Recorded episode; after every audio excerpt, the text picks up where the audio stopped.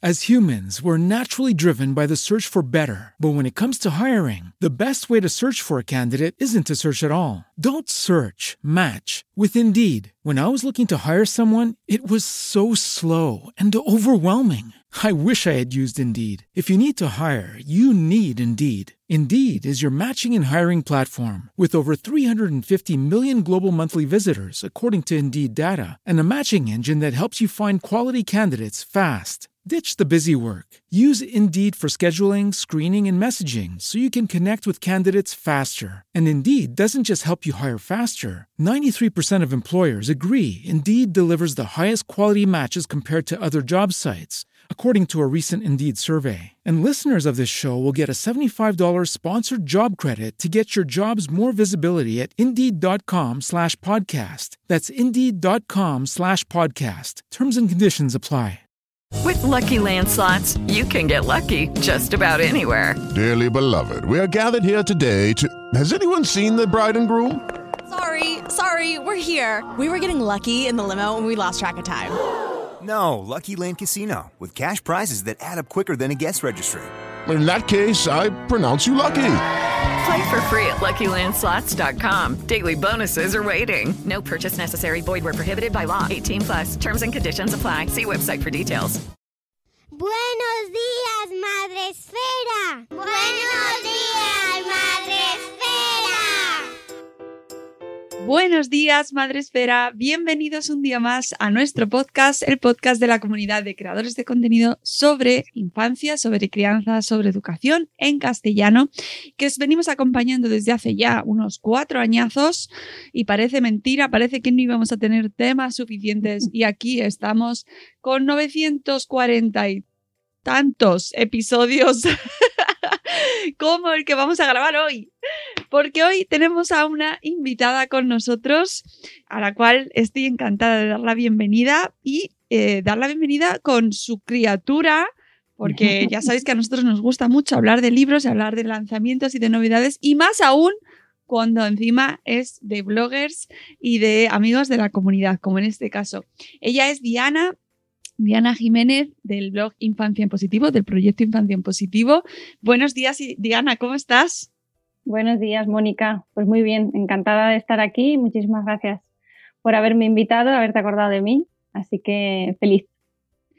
Gracias a ti por acompañarnos y gracias por eh, esta, este lanzamiento, esta criatura que nos has traído, que nos has regalado, que es Infancia en Positivo, como se llama tu, tu, proyecto, el guía definitiva para padres y madres en la educación de sus hijos.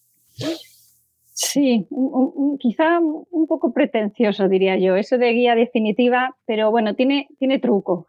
Me encanta, Diana, que lo digas, porque me parece un buen punto de arranque para empezar, porque es verdad que cuando lo vi dije, ¿Ah, ¿definitiva?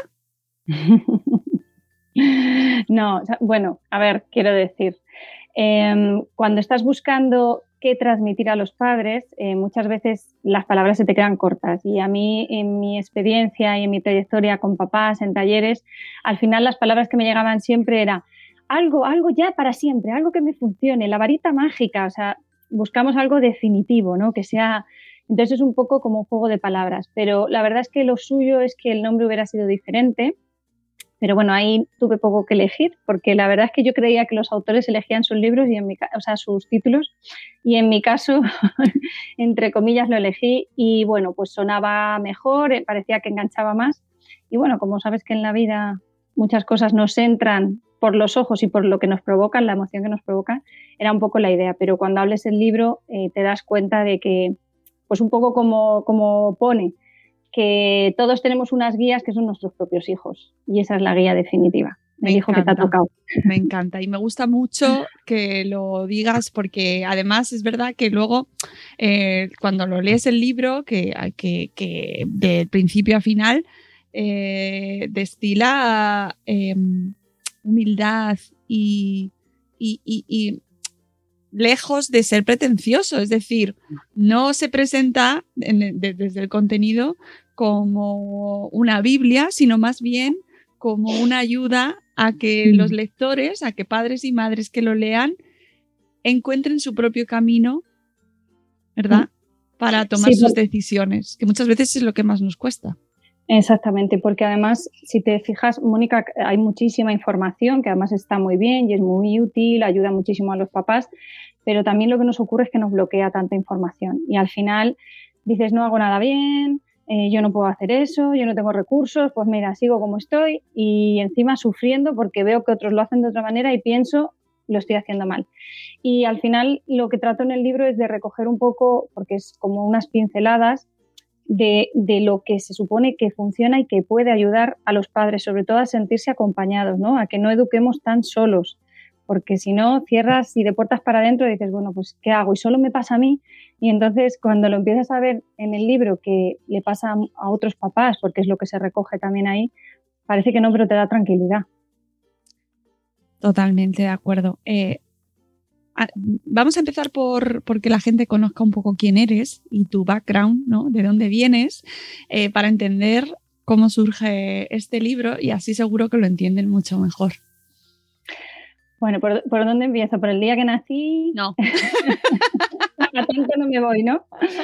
Bueno, pues eh, a ver, lo más así, para mí lo más importante, lo más importante es que soy mamá de tres niños que ya tienen 12, 9 y 7 años, que acaba de cumplir mi chiquitín, y, y, que me formé en psicología, son los estudios que yo, que yo hice, estuve trabajando también dando clase, porque también me preparé como, como profesora, y, y, trabajé con, pues, con adolescentes, en colegios también, con niños pequeñitos, pero llegué a la disciplina positiva un poquito de casualidad y me enamoró.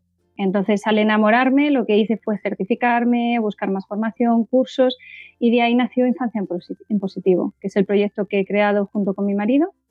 Y, y, lo que queremos es servir un poquito pues, de puente o de plataforma, pues, como hacéis vosotros en Madresfera, no al nivelazo que vosotros tenéis porque llegáis a, a, muchísimos papás, pero bueno, por echar una mano y que lo que te decía antes, ¿no? el, el que no nos sintamos tan solos cuando estamos educando.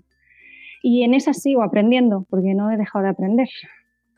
Eh, además, precisamente sobre disciplina positiva, podemos leer también a Marisa Moya, por ejemplo, en, en la introducción, ¿no? Tienes algunos textos de amigos y de, sí. de otros expertos en este tema. Y, y, por ejemplo, encontrar a Marisa Moya, que es una de, de las principales eh, referentes ¿no? en formación en disciplina positiva que podemos encontrarnos eh, hoy en día. Yo, Sí, yo reconozco que soy muy, muy afortunada porque además en mi primer libro, Mi bebé, que yo no soy escritora y pues es lo que se ve, ¿no? que transmito lo que, lo que siento, lo que pienso y lo que he aprendido. Y yo tenía que contar con Marisa y así se lo, se lo escribí. Fue en un momento muy difícil para ella porque además eh, con todo el tema de la pandemia estaba pasando una situación difícil en casa y, y le dije, Marisa, no, yo, porque además Marisa es que es una persona desprendida, generosa, bueno, quien la conoce lo sabe, ¿no? Como digo yo, que es un ser de luz. Marisa es mi, entrenadora, es quien me certificó en disciplina positiva, es más que mi entrenadora porque es mi mentora y yo tenía que tenerla en el libro. Entonces ella escribió unas palabras y además como empieza el texto diciendo escribo de noche para un libro que verá la luz y a mí, bueno, me parece conmovedor porque ya te digo, tiene una riqueza personal que es, está, está tocando muchos corazones. Sí, tengo ganas de hablar con Marisa. Además, hemos cruzado ya alguna conversación de esto Ay, que no bien. cuadras, de esto que no, no, nos, no hemos cuadrado Ujú. aún, pero llegará, estoy sí, convencida, sí, porque, sí. porque además conozco a Marisa de alguna, de alguna charla que he podido ver con de verla, verla en acción y es fantástica, es fantástica. O sea Pues- que entiendo perfectamente que sientas eso hacia ella porque lo transmite, ¿no? Y lo contagia. Pues ten cuidado porque hay un antes y un después ¿eh? de hablar con ella. o sea que te, te veo haciendo cosas nuevas. Oye, No más. para la gente que no sabe qué es la disciplina positiva, eh, que, explícanos un poco porque a veces el hecho de etiquetarlo puede eh, alejar a gente que pueda tener sesgos o prejuicios o no saber de qué va y decir, "Mm, puede que esto no sea para mí. Y puede ser, ¿eh? puede ser porque de hecho eh, yo cada vez veo más formas, más maneras de educar, eh, más maneras de llegar a los niños, de ayudar a los papás y todas me parece que pueden ser válidas siempre y cuando cumplan esa función. O sea que yo no me cerraría a disciplina positiva, esto es lo mejor. Yo, yo no creo que sea lo mejor, yo creo que es una manera más que los papás tienen que elegir y que tienen que probar lo que funcione en su casa y además adaptarlo a ellos. Entonces, ¿qué es la disciplina positiva? Pues es verdad que al conjugar disciplina y positiva hay quien se queda con la parte de disciplina y le suena negativo y entonces dice yo no quiero saber nada de esto que me suena a militar y hay quien se queda con la parte positiva y te dice uy, esto es que el niño hace lo que quiere, esto es jauja, nada, no me interesa. Entonces, claro, hay de todo como en esta vida, pero para eso la, suerte que tenemos hoy día es que nos podemos informar, nos podemos formar y podemos tomar nuestras propias decisiones. Entonces, ¿qué es disciplina positiva? Pues disciplina positiva es unir eh, el, ¿cómo decirte? La, la, amabilidad y la firmeza. Es decir, yo mm, pongo unas normas, pongo unos límites, pero lo hago desde el respeto, desde el cariño. ¿Qué, es, ¿Con qué intención lo hago? Con intención de transmitir a mis hijos esos valores que son importantes para mí. Entonces, eso es lo que es la disciplina positiva. Es una manera de entender las relaciones con los demás, que es una manera, pues eso, respetuosa, de entendimiento, de comprensión. Y eso implica poner normas, poner límites, eh, dar estructura, pero claro, con firmeza amable, ¿no? Sería la parte positiva, digamos. Que habrá gente que ya lo ponga en práctica y no sepa que lo está haciendo.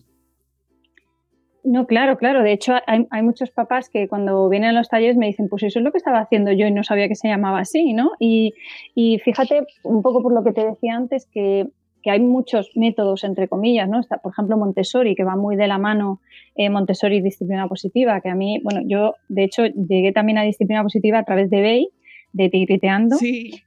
Otro de mis, de otros de mis referentes, tendrás por ahí los, yo también los tengo, los libros, sí. dedicados por la autora. Y, y, es otra de las personas, pues eso, ahí la tengo yo en el top 10 de, grandes personas y ella conjuga disciplina positiva en Montessori, con lo cual te quiero decir que no hay una única cosa en la que nos en la que nos quedemos cerrados. A mí eso me interesa mucho porque a veces da la sensación de, que se queda gente fuera o de que se deja gente fuera. Eh, con la con el nombre, ¿no? O con la o con la como que adoptas una, un método de crianza y ya eh, tú no estás dentro de este círculo, ¿sabes? Y eh, me gusta mucho mm, hacer este, estos programas y, dar a conocer estos, temas porque al final siempre llegamos a conclusiones muy similares, ¿no? Que en realidad todos tenemos la misma intención. Y son matices, son formas de hacer las cosas, pero ni son absolutas o no, tendrían por qué ser absolutas, ¿no? Y, fíjate, Mónica, que pasa incluso en las familias, cuando llega una mamá y me dice, es que mi marido no lo quiere hacer así, es que no quiere educar con disciplina positiva. Y digo, ¿quieres tú educar a su forma? Me dice, no. Claro. Entonces, porque tiene que querer educar a la tuya, ¿no? Y en el fondo les dices, los dos queréis lo mismo, solo que estáis intentándolo de, con maneras distintas. Bueno, pues tendréis que llegar también a un acuerdo, ¿no? Porque muchas veces decimos disciplina positiva para los niños.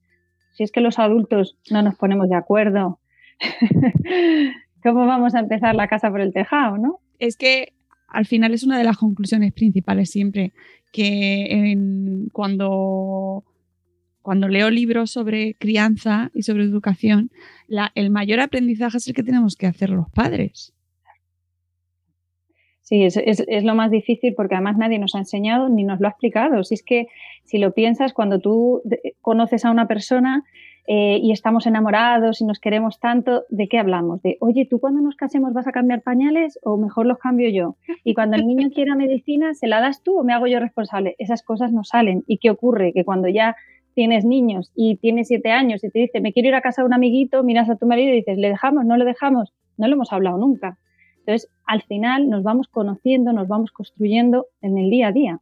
Y eso, claro, requiere ir un poquito de la mano, por lo menos eh, tener entendimiento ¿no? y tener conversaciones. Mm, sí, un autoconocimiento en muchas ocasiones que encima con las condiciones en las que vivimos y las situaciones en las que vivimos, eh, a veces también se convierte ese autoconocimiento y esa eh, bueno, ese autocontrol que te tienes que imponer muchas veces también se convierte en una carga, Diana, y seguro que tú también lo ves en tus familias, ¿no? ¿Cómo manejamos eso? Yo, yo lo asocio con lo de tienes que comer cinco frutas al día, hacer deporte, beber agua. al final llegas y dices, pues no voy a hacer nada, como que si me voy al burger, si es que al final, total, Pues esto es un poco lo mismo nos exigimos mucho y lo que tenemos que hacer es ir vaciando la mochila, no llenándola de más cosas. Y, muchas veces yo a, los padres, en vez de decirles haz cursos y fórmate, les digo, mira, déjate llevar por tu instinto. Ya está. Si, eres madre, has llegado hasta aquí, claro que puedes, que no necesitas, de verdad, que no tiene que venir nadie a decirte, ni yo te tengo que decir cómo tienes que hacer las cosas. Escúchate a ti misma. Y eso baja muchísimo la tensión, te da muchísima confianza, que en realidad lo que necesitamos es confianza ese sería ese autoconocimiento. Decir, bueno, llega hasta aquí, ¿cómo no voy a poder seguir? Claro que sí, hombre. Ánimo, que estáis todos ahí escuchándonos ahora. Es que llevamos un año, Diana. ¿Cómo, cómo está siendo oh. este año? ¿Eh? ¿Cómo está siendo sobrevivir y además criar? Claro, imagínate, además, eh, cuando comenzó esto de la pandemia, a mí me vino bien. O sea, quiero decir, todos los días haciendo directos, muchos padres enganchados, sacando cursos online que yo no había hecho en mi vida. Ya vamos por la quinta edición de, cursos de disciplina positiva. que nos dimos cuenta? Que necesitábamos ayuda, que estábamos muy solos, que necesitábamos volver a conectar y a entender que era eso de vivir en, familia, de hacer una slow life, ¿no? Que se llama ahora, ir un poco más lento. ¿Por qué? Porque la vida se paró. Se paró y de repente nos pegó como un bofetón y nos dijo, pero ¿qué es realmente lo importante? ¿Qué es lo que realmente merece la pena? Porque si lo piensas, en realidad vamos como si nos fueran empujando por detrás. Yo es la sensación que tengo. Es como que van pasando los días y me van empujando, vete al trabajo, eh, organización de los niños, la casa. Pero no podemos pararnos y decir, voy a disfrutar el momento. Sino, esto venga, una cosa menos, me lo quito. ¿No? Mm, y eso, claro, el momento que nos ha tocado vivir ha sido, y es duro, está siendo duro. O sea, que el libro llega en un momento podría decirse que en un momento ideal.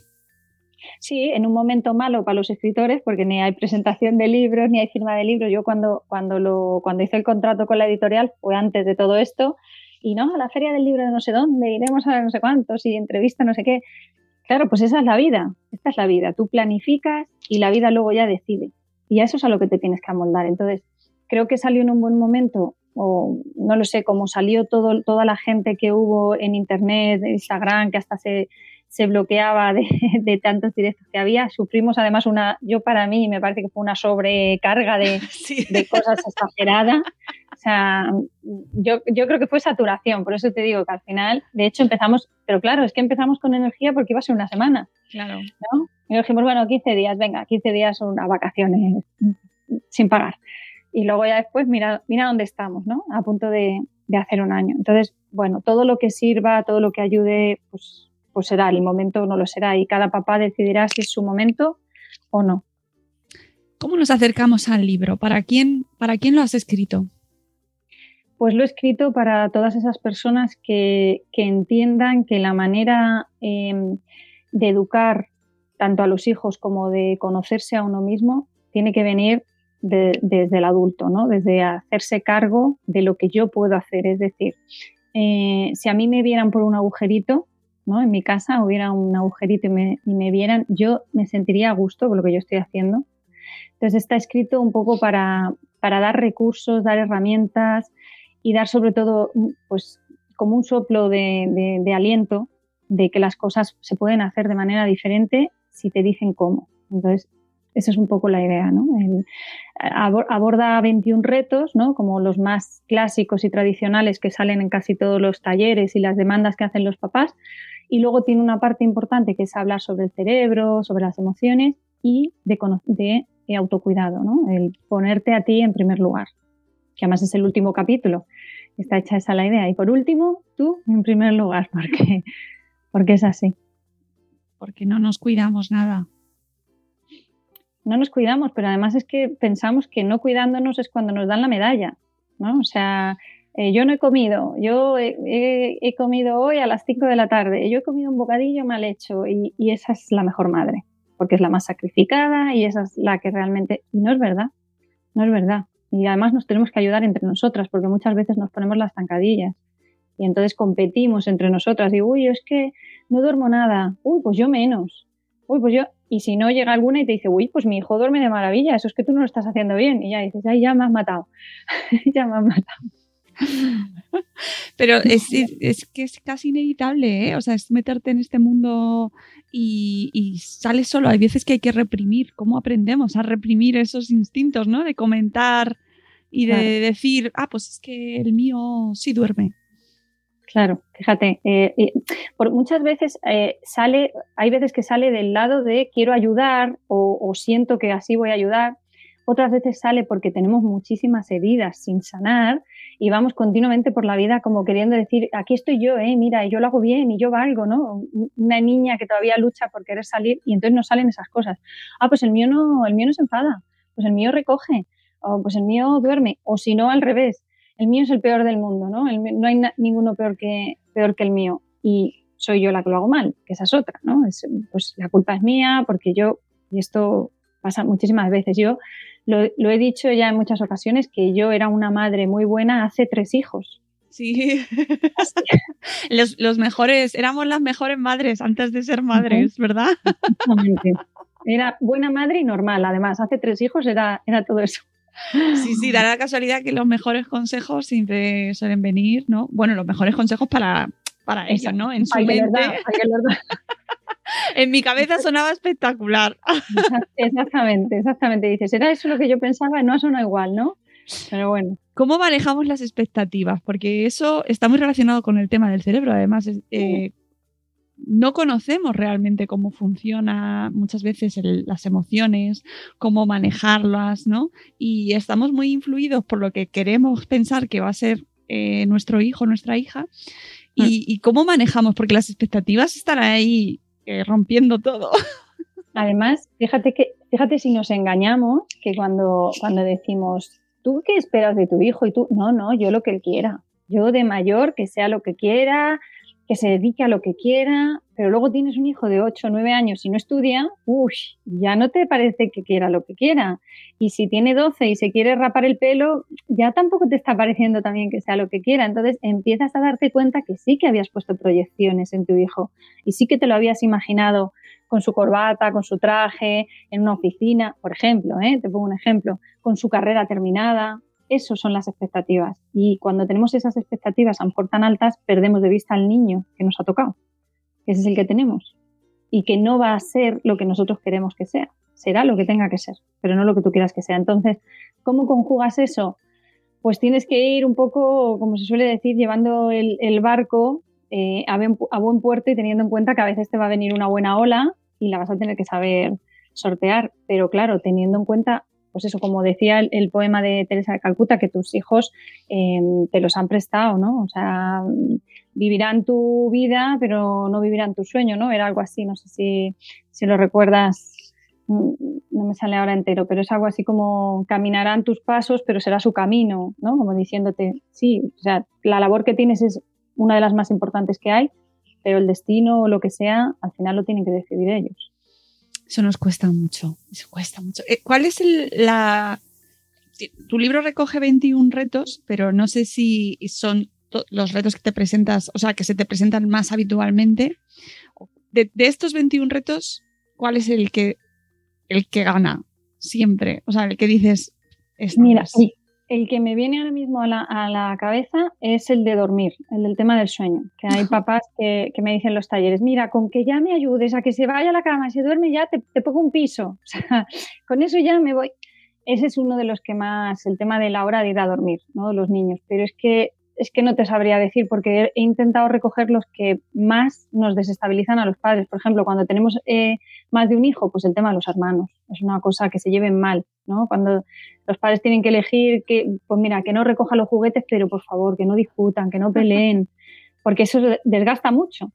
Entonces ese sería también otro, otro reto que también, pero bueno, hay papás que por ejemplo el reto es el tema de la alimentación, que no quieran comer, que coman mal, para otros es el estudio, que no haga los deberes, las nuevas tecnologías, este, ese puntero total, es que está enganchado al móvil, es que no deja la tablet, es que ahora además que tienen que hacer deberes con la tablet, aprovecha y se mete a YouTube, o sea, es que no, es tan fácil lo que nos está tocando vivir.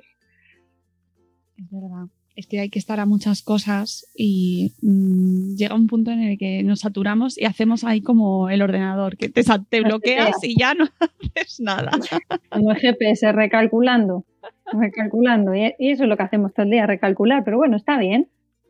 Bueno, el tema del sueño lo comentábamos justo en el podcast que ha salido hoy con dos pediatras en casa, también nos lo comentaban que era una de las consultas. Fíjate que sin llegar a ser eh, un trastorno que normalmente, es decir, en algunos casos sí, se, se, produce trastorno y, hay patologías, pero yo creo que la inmensa mayoría... Sí, son cosas que se, que, se, corrigen con la edad, digamos, ¿no? Que son temporales, transitorias y no requieren una intervención claro, no, es, no es una enfermedad que duerman mal, porque lo normal es que duerman mal y poco. y, ahí, y ahí volvemos al tema de las expectativas, Diana. además, a mí, claro, a mí se me quedan los ojos así ojipláticos cuando hay papás que me dicen, es que tiene seis meses y no duerme del tirón. Y digo, claro, claro, pues tienes un bebé, enhorabuena. O sea, ¿qué esperas? Claro, es que si, si no te lo explican, seguramente, pero esto es como lo de andar, ¿no? Cuando te dicen, tiene que andar entre los nueve, diez, diez meses 15, eh, como tenga 16 y no hayan dado, le hemos liado parda. Entonces ya empezamos a poner mucha presión sobre el niño y lo mismo con el habla, que también es otra de las cosas que más miedo nos da. A ver, hay una cosa que hay que dejarles claros a los padres. Si no quieres tener miedo, no tengas hijos. Así se soluciona. Porque, claro, en cuanto, en cuanto tienes hijos, es que esto no es porque sea por etapas. Si es un bebé, porque no le entiendes y, pasas miedo porque no, bueno, no sé, cuando, cuando yo recuerdo cuando tenía mi bebé que les miraba por la noche y respira, no respira, le ponía el dedito. Y ahora ya voy a la habitación y digo que te duermas, que te duermas, que te doy con la almohada, ¿no? no respiras, me da igual, pero duérmete. Entonces, ¿cómo va cambiando la cosa? Pero cada etapa tiene su momento de, pasarlo mal. Pues si ahora ya tiene 15 años y ya sale, pues tendrás otro miedo. Y si tiene 8 y empieza con dolores, pesadillas, terrores nocturnos, pues otro miedo. Y si no se alimenta bien o si tiene problemas con los amigos. Entonces, esto es parte de, de ser padre. ¿Y yo qué haría? En vez de llamarle miedo, porque con miedo no se puede educar, es algo que te bloquea, te paraliza y te lo imposibilita, yo le llamaría a ser responsables y ser padres conscientes y estar en el momento que te toca. Y, realistas también. Sí, realistas y saber que con seis meses no tiene por qué dormir toda la noche. ¿De dónde vendrá eso? Porque en realidad yo, la gran mayoría de los libros así, bueno, a lo mejor es que viene de hace mucho tiempo, pero en general la gente sabe que los bebés duermen poco y duermen a intervalos. No sé por qué todos se nos mete en la cabeza que nuestros bebés van a ser como los de los anuncios de la tele. Igual que se nos mete en la cabeza que tienen que empezar con los purés, eh, que no pueden tomar sólidos y lo bueno que tenemos hoy día es que cada vez se va descubriendo y se va dándole un, peso y un lugar a la infancia porque es que llega un punto, hace poco hablaba yo con Rafa Guerrero y decía que es que estamos convirtiendo a los niños la infancia en una enfermedad. O sea, todo lo que pensamos que e, e, es que no deben hacerlo. Y eso es ser niño. Entonces, claro, ¿en qué momento, como dices tú, que es una buena, una buena pregunta, es en qué momento mm, hemos distorsionado tanto la realidad para creer que un niño tiene que hacer eso, tiene que dormirse solo o tiene que... Y, los que no lo hacemos somos los hippies, somos la, gente rara, cuando en realidad lo piensas y dices, es que hace muchos años vivían todos en una casa con una sola habitación, dormían todos juntos. Eh, eh, y decía, se, se, iba de la cama cuando se iba a la mili. Y no pasaba nada. O sea, quiero decir, entonces está bien que hayamos cambiado y busquemos una comodidad, pero mm, lo hemos exagerado, ¿no? Entonces, hemos exagerado y nos hemos ido al, otro extremo. Sí, lo de patologizar es que eh, hemos convertido todo en enfermedades y ahora si no duermen eh, hay que darles eh, melatonina y, mm, no lo hagáis. Acudid a vuestros profesionales, por favor, a vuestros pediatras. no se deben eh, mm, dar. Medicar. Exactamente, ¿no? Porque en muchas ocasiones son situaciones pues normales o, esperar que tengan o ponerle, esto lo hablaba con una amiga precisamente esta mañana, buscarle una función a todo lo que hacemos con la infancia y un mm. beneficio funcional, ¿no? O sea, eh, le voy a leer este cuento para que desarrolle tal, que sepa quitarse el pañal. Mira, me encanta lo que dices porque me estoy acordando de Fernando Alberca, que es un escritor, no sé si lo conoces. Sí. Eh, si puedes un día entrevistarle porque es, es otro, vamos, es un señor que, que, yo me quito el sombrero. Y recuerdo que un día estaba contando esto precisamente. Dice, tú cuando estás con tu hijo no le estás diciendo, cariño, bebe, sube el vaso, mira la inclinación que tiene, cómo cae el agua, que el agua es transparente porque incide la luz y eso hace que refleje. No estás todo el día enseñando y educando. Entonces vamos a relajarnos un poco, no busquemos que es un cuento para las emociones, que es el monstruo de colores, que si... Vamos a bajar un poco porque si no es lo que tú dices, o sea, hacemos patológica la infancia y empezamos a cargarnos de cosas que tenemos que hacer y perdemos de vista el momento que estamos viviendo. O sea, Claro. pues Y que parece que ya si no tienes ese cuento, ya no van a saber quitarse el pañal. Por ejemplo, por ejemplo, ejemplo, ¿no? Cuando, cuando, por ejemplo, el tema de quitarnos el pañal, la que da, porque eh, pf, hay foros y grupos de. O sea, es que realmente hay mucha gente muy preocupada con ese tema, cuando eh, en muchas Ese- ocasiones es una cuestión natural, ¿no? Ese es otro tema también, igual, que no sé de dónde ha salido eso que un niño con tres años ya no puede usar pañal. Porque es que empieza el cole, ya, pero eh, empieza el cole en el año que cumple tres, hay un niño que, ti- que tiene su control de esfínteres preparado antes de manera madu- madurativa, otro después. Es que eh, no podemos llevarnos a todos por la... Y el caso es que nos lo sabemos la teoría, porque Sí. nos lo sabemos, pero luego nos pasa con nuestros hijos y se nos cae la teoría al suelo. Porque dices, no es normal, no hace caca todos los días, no es normal, se hace pis encima, no es normal. Entonces, eso nos ge- genera muchísimo estrés y además hace que esos retos que yo cuento en el libro, que son temporales, se empiecen a cronificar. Y al final acabemos diciendo, es que tengo un niño problemático con la comida. ¿Lo era o lo he hecho? ¿Qué qué ha pasado aquí? Es que da, da mucho para, da para mucha reflexión esto. Pero me parece interesantísimo. Eh, hablas también de un tema que yo creo que viene en un momento muy, bueno, pues lamentablemente eh, muy, muy de actualidad, que es el tema de la muerte. Eh, qué, qué Mira, ayer difícil. Sí, ayer justo me pedían unos papás un libro para el duelo, ¿no? para explicar que había muerto un abuelito. Yo aquí tengo que decir que, mm, que los adultos tenemos una experiencia y una trayectoria de vida que nos hace ver las cosas de manera diferente a los niños. De hecho, eh, para un niño la muerte todavía no es algo que tenga mucha explicación porque no entienden el concepto de para siempre. De hecho, hay un cuento que se llama eh, Para siempre que habla sobre, sobre la muerte muy bonito. Y, sin embargo los niños no lo ven con esa tragedia que la vemos los adultos. Somos nosotros los que ponemos esa emoción. Y decimos, ¿cómo se lo digo que el abuelo se ha muerto? Y nos inventamos un cuento de...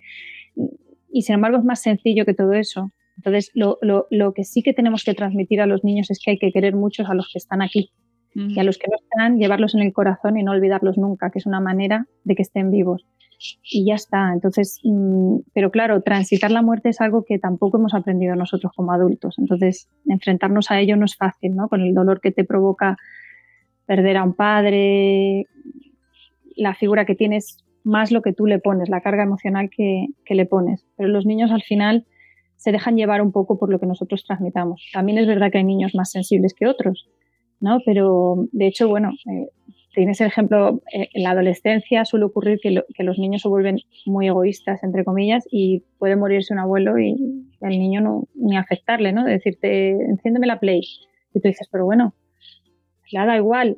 No la da igual, es otra manera también de, de entender, esa, de, de entender esa emoción. Entonces la, la- la van a trabajar de otra manera. Por eso es, es tan importante que los padres sepamos un poco, sobre- no tanto los niños, sino para nosotros. ¿no? Muchas veces que yo digo, este cuento es para ti, no es para, no es para tu hijo.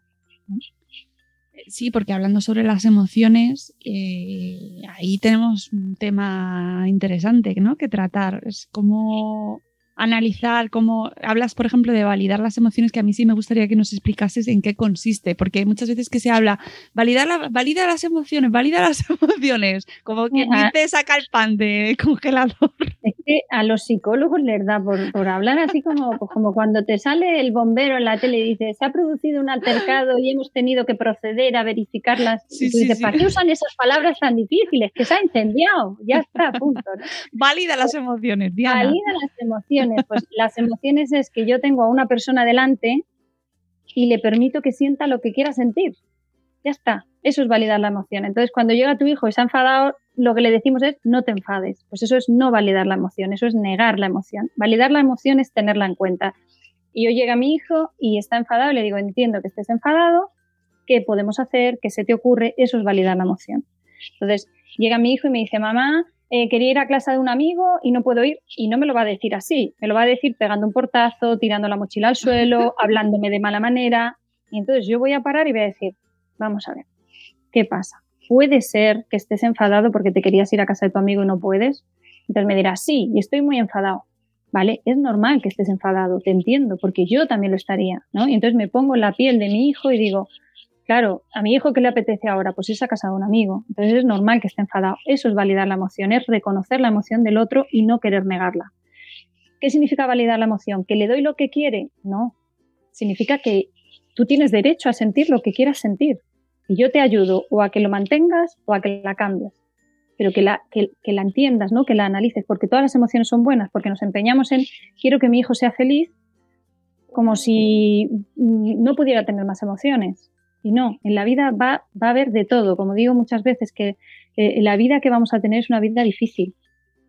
Y eso es lo que tenemos que aprender, a vivir con una vida difícil. Porque si no, lo que le vas a dar a tu hijo es una vida mala. Y de la vida mala no puedes salir. De la difícil sí, porque luchas y eso es lo que se habla de la resiliencia, es otra palabra también. Sí, que también se ha puesto muy de moda. Se ha puesto muy de moda, que es salir airoso tras una situación difícil, ¿no? Como recuperarse, recomponerse. Y es un poco lo mismo. Entonces, bueno, validar la emoción es eso, el poder permitir a nuestros hijos. Eh, te hablo de un adolescente como te hablo de un niño de cuatro años que te pide chocolate por quinta vez y le dices, sé que quieres más chocolate y no te lo puedes tomar y entiendo que estés enfadado. ¿Cómo me lo puedes decir de manera que no me hagas daño ni te hagas daño tú? ¿Vale? Pero permitirle, permitirle que se enfade porque tiene derecho. Claro, que pasa porque primero nosotros lo entendamos. que eso claro. hay que darse tiempo también para eso y tener ese tiempo, que yo creo que es algo que no tenemos normalmente o que no se lo dedicamos, para pararte tú antes de soltar el grito que va a acompañar al portazo. hay, una ponencia muy buena que me gusta mucho de Carlos González, que es el autor de Bésame mucho. Eh, bueno, tiene muchos más libros y Mi niño come solo, me parece que está bien. Bueno, el caso es que eh, Carlos González tiene una ponencia que me gusta mucho porque te dice que cuando tú, por ejemplo, te ponen una multa, el policía te pone una multa por aparcar mal, te dice, si usted se quiere quejar, si usted está enfadada, tiene una hoja de reclamaciones, ¿no? Tienes una opción para, sin embargo, a los niños les decimos, te apago la tele y ni se te ocurre enfadarte, ¿no? Es como, eh, tú no tienes derecho a nada, Jolín, le has apagado la tele, está enfadado, lógico que está enfadado porque quiere seguir viendo la tele. Y yo soy tu padre y sé que no puedes ver más tele y te lo hago saber con una explicación corta, con una explicación sencilla, con un pacto previo, lo que toque en ese momento, ¿no? Porque cada caso es único. Pero tengo que permitirte que te enfades. ¿Que vas a pegar un portazo? No, no te lo voy a permitir. ¿Cómo no te lo permito? Pues explicándote que hay otra manera de expresar las emociones del enfado, de la rabia, la tristeza. Ese es nuestro trabajo, ¿no? Eso es validar la emoción y que está muy relacionado todo esto que estabas hablando con el tema de los límites, que es otro punto también que trae ahí siempre como saltan ahí la gente, porque no, pero es que esto, esto, jauja, ahí los modernos estos que colechan y dan la teta todo el rato y no les ponen límites, no vamos en paque.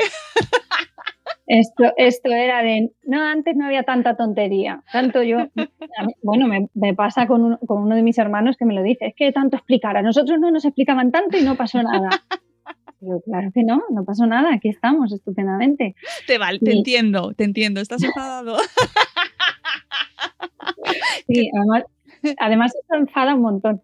Con los niños no tanto, pero con los adultos no se enfada, ¿eh? Es como cuando te dicen tranquila y te dices tranquila. Tranquila, tranquilo, te voy a dar. Estás tú tranquilo cuando veas que le pego fuego a la casa, ¿no? Pero hay mucha gente que lo sabe usar muy bien, ¿eh?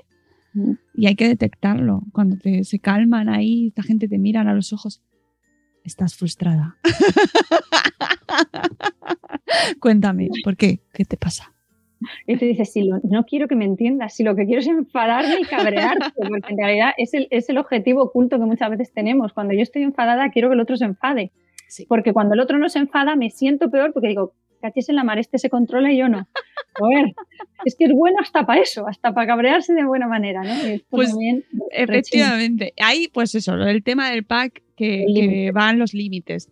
¿Qué pasa con los límites? Porque ahí A ver, hay un problemón siempre y está yo creo que mal, mal interpretado. Muy, muy mal interpretado. Pensamos que, que entender al niño, validar sus emociones, eh, tenerle en cuenta significa que haga lo que quiera. ¿no? Entonces, eh, yo, yo siempre cuento la, la misma anécdota porque un- cuando mi, un- mi hijo mayor era pequeño, estaba, estábamos comiendo, estaba tomándose un chocolate y quería más. Y estaba mi madre, claro, mi madre ya tiene 76 años, y entonces yo estaba validando la emoción. Y claro, mi hijo dijo, quiero más chocolate, y yo dije, sí, ¿quieres más chocolate? Entonces mi madre hizo así, dijo, sí, hombre, le vas a dar al niño más chocolate, ya lo que faltaba. Yo la miré y le dije, ¿yo le he dado más chocolate? ¿O solamente eh, eh, le he preguntado si quiere más chocolate? Entonces se quedó observando y, y seguimos la conversación y dije, sí, ¿quieres más chocolate? Y me dijo, claro, mi hijo estaba llorando, ¿no? Porque quiero más chocolate, quiero más chocolate. Entonces, ¿cómo saco a mi hijo de ese bucle? Pues en el momento en que le dije, o sea, que quieres más chocolate, ¿verdad? Entonces se quedó callado como diciendo, por fin me has entendido, ¿no? Porque cuando normalmente cuando los niños lloran empezamos, no, no, no, no, no, no te voy a dar, no, no, no te voy a dar. Y esto se sabe por el cerebro que el no lo que hace es ponerte en actitud defensiva y atacar más. Y entonces en cuanto yo un sí, dijo, por fin mi madre me ha entendido. Me dijo, sí, quiero más chocolate. Y le dije, vale, ¿cuántos te has comido? Entonces, en cuanto le hago la pregunta, ¿cuántos te has comido? Empiezo a hacer mm, llamamiento a su, a su corteza prefrontal, que es la del razonamiento, la lógica. Entonces, la tapa del cerebro que se destapa muchas veces empieza a bajar. Entonces me dice, me he comido tres. ¿Y cuántos te comerías? Mamá, me comería cinco. ¿Cinco tú te comerías solo? Yo me comería diez. Mamá, diez no puedes. Digo, pues un camión entero. Bueno, pues entre una cosa nos lleva a la otra. Mi hijo se relajó y cuando se relajó le dije, cariño, mira, chocolate has comido mucho. ¿Quieres comer? No me acuerdo qué era. ¿Quieres comerte ahora un plátano? Y mañana seguimos con el chocolate. Ya está, fin de la conversación. Entonces, esto es un poco poner límites. O sea, yo te pongo los límites desde el respeto, desde el entendimiento y viendo un poco la situación. Pero lo mismo nos pasa con el uso de tablets y nuevas tecnologías. Es que al final los padres nos desesperamos y decimos, pues mira, que la vea, pues ya está, que esté todo el día enchufado. Entre comillas nos viene bien, ¿no? Yo cuando le digo a mi hijo, eh, ya te voy a apagar la tele o apaga la tele, me dice, es que eres una sobreprotectora. Y le digo, pues sí, claro, digo, sí, para mí sería más fácil tenerte enchufado, si así yo puedo hacer lo que quiera y no me molestas. Digo, resulta que sé que eso no es bueno para ti y es lo que me toca y es lo que tengo que hacer, educarte, eso es poner límites. Entonces no, no es me enzarzo en explicaciones de cuidado que te vas a quemar, que te, te vas a electrocutar, no. Te quito la mano del enchufe, te digo, eso no lo puedes tocar, cariño. Esto de las explicaciones me parece muy bien porque eh, a veces parece como que tienes que eternizarte explicando por qué has tomado no, cierta no. decisión y oye, pues es que no nos da, no se me va, te me tengo que ir. No, no, no, no, y aparte que es que desconectamos. Yo soy la primera que me das una larga explicación y al ratito estoy pensando en qué ropa me puse ayer, o sea, quiero decir. Y, y los niños, pues con más razón. De hecho, hay muchos niños que, que te dicen en consulta, eh, porque dicen, dice tu mamá que cuando te llama no vienes. Y dice el niño, es que cuando voy me está hablando mucho tiempo y no me queda tiempo para jugar. Es que muchas veces, que es lo que has dicho tú antes, es que nos sale un discurso tan bonito que nosotros decimos que bien me he quedado, ¿no? Esto me acuerdo María, María Soto, que es otra compañera de disciplina positiva, que contaba eso de una vecina que regañaba a su hijo todos los domingos, le regañaba, dice, pero le montaba un sermón bonito, ¿eh? digno del Oscar. Dice, ¿por qué es que has llegado tarde y no po- podrías avisar y no sé qué? Le quedaba precioso, pero no le estaba funcionando porque eran todos los domingos. Entonces, lo que has dicho tú antes en mi cabeza suena muy bien, pero el niño que lo está escuchando, entonces, ¿te has quitado el cinturón de seguridad? Pues no voy a coger y te voy a dar una charla sobre, sobre educación vial. Voy a parar el coche, te voy a abrochar el cinturón y te voy a decir, cariño, el cinturón no te lo puedes quitar.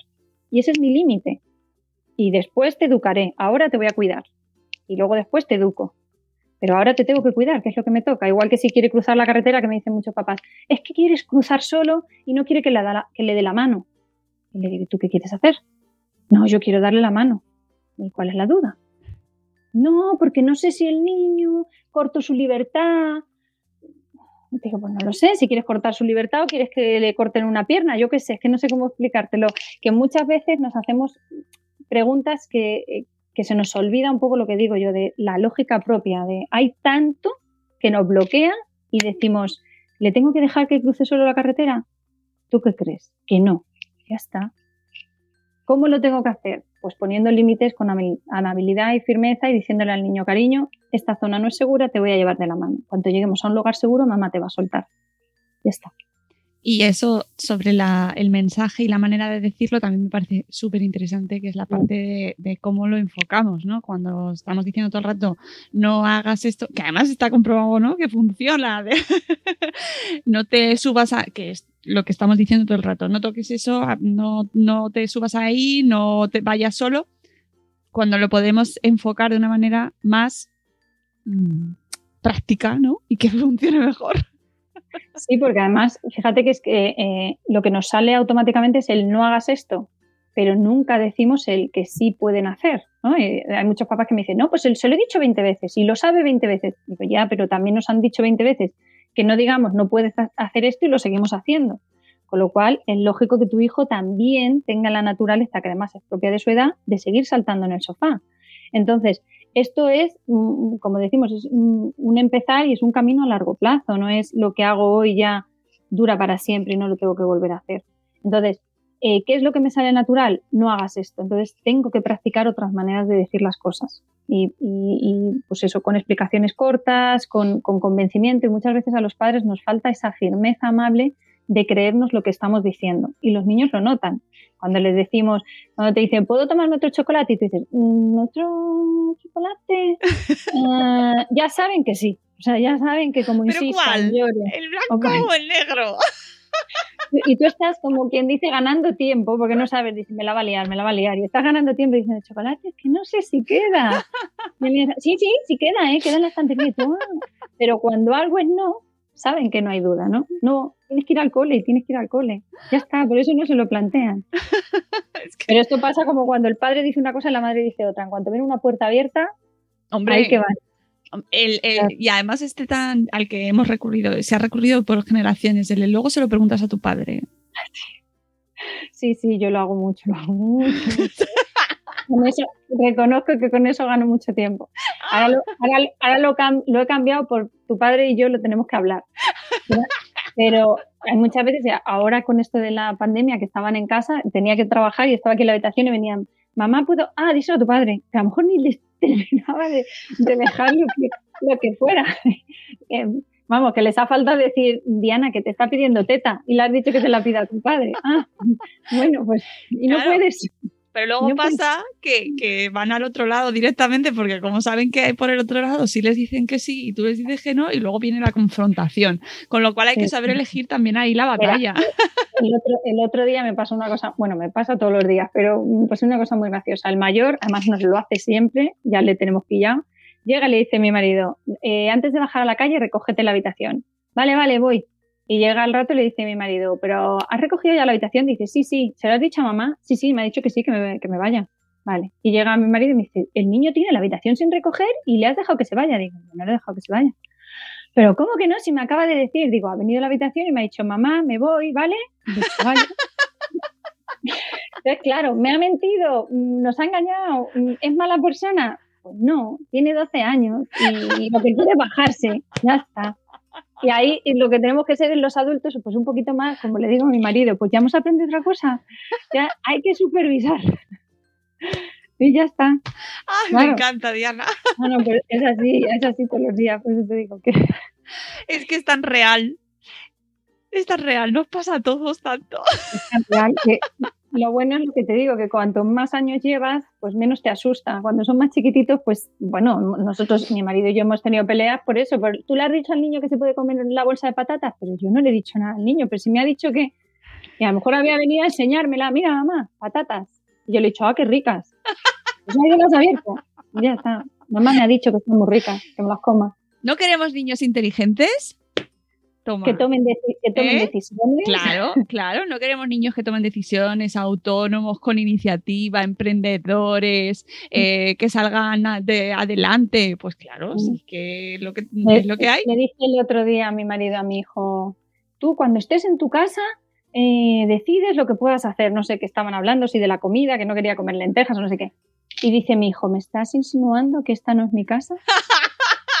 Y se queda así mi marido y dice, tú ya me entiendes. Quiero decir, cuando estés en tu casa. Dice, o sea que esta no es mi casa. Y mi marido que se iba a poner, y yo como sé que no hay que intervenir, pues yo estaba disfrutando. Digo, ¿en qué jardín? Entonces le dice, bueno, que la casa no es ni tuya ni mía, que es del banco. Y el niño, entonces, si no es ni tuya ni mía, no puedes poner normas, no es tu casa. Y yo ya me entró la risa y dije, claro, ¿no querías un niño listo, inteligente? Pues hala, toma dos tazas. O sea, hay, que tener, hay, que tener, cuidado con lo que sea Con lo que pedís, amigos.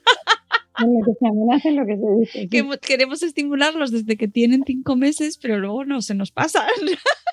Como digo yo, el alumno supera al maestro siempre. Ay, por favor, qué risa. Oye, Diana, eh, de verdad que, que gusto hablar contigo.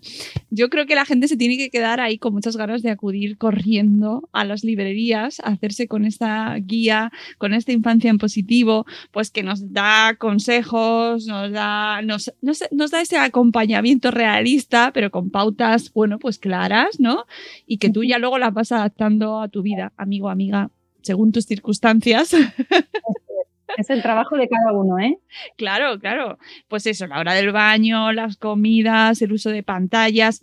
Muy importante el uso del no, del vocabulario ¿no? que utilizamos, que a mí me parece también.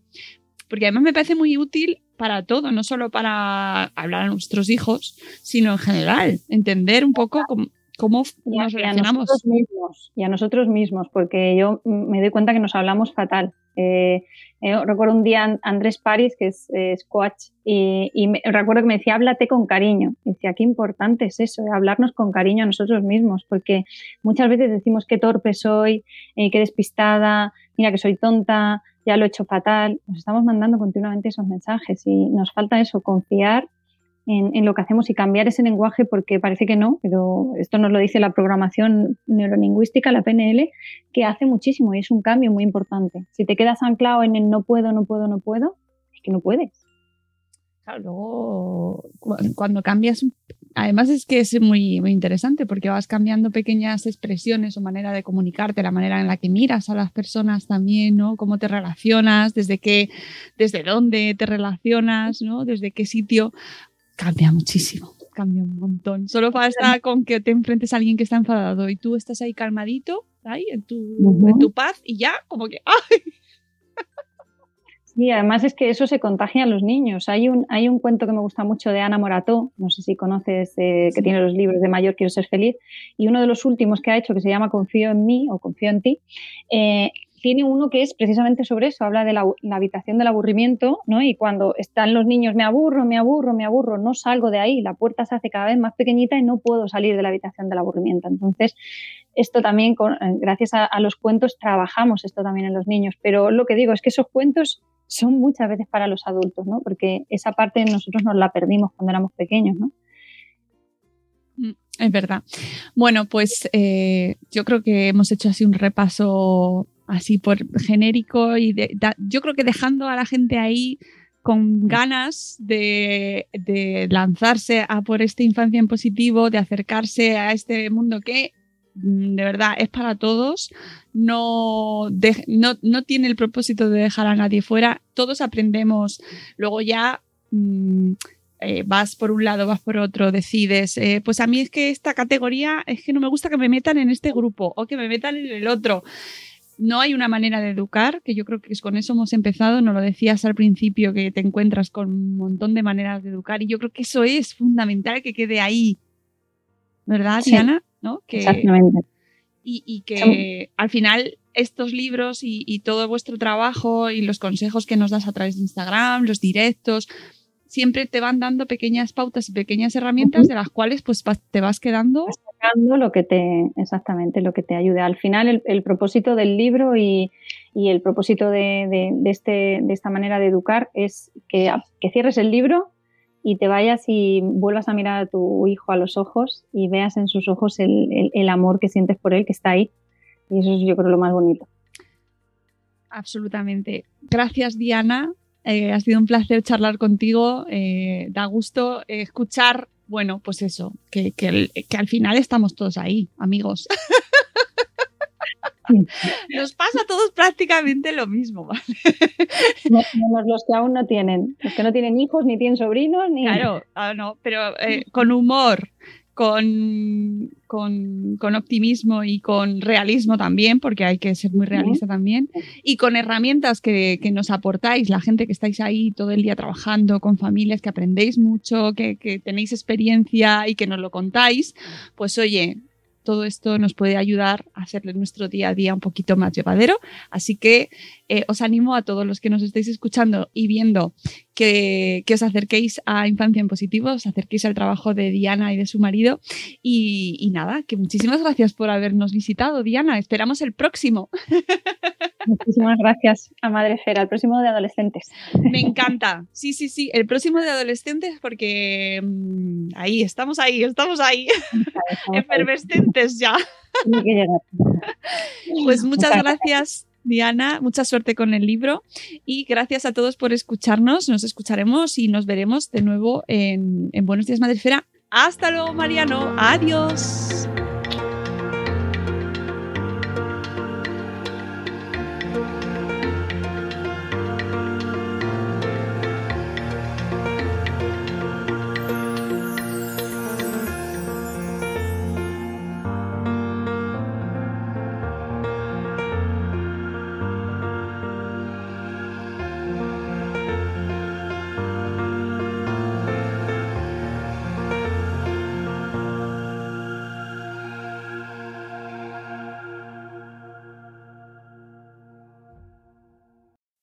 As humans, we're naturally driven by the search for better. But when it comes to hiring, the best way to search for a candidate isn't to search at all. Don't search, match with Indeed. When I was looking to hire someone, it was so slow and overwhelming.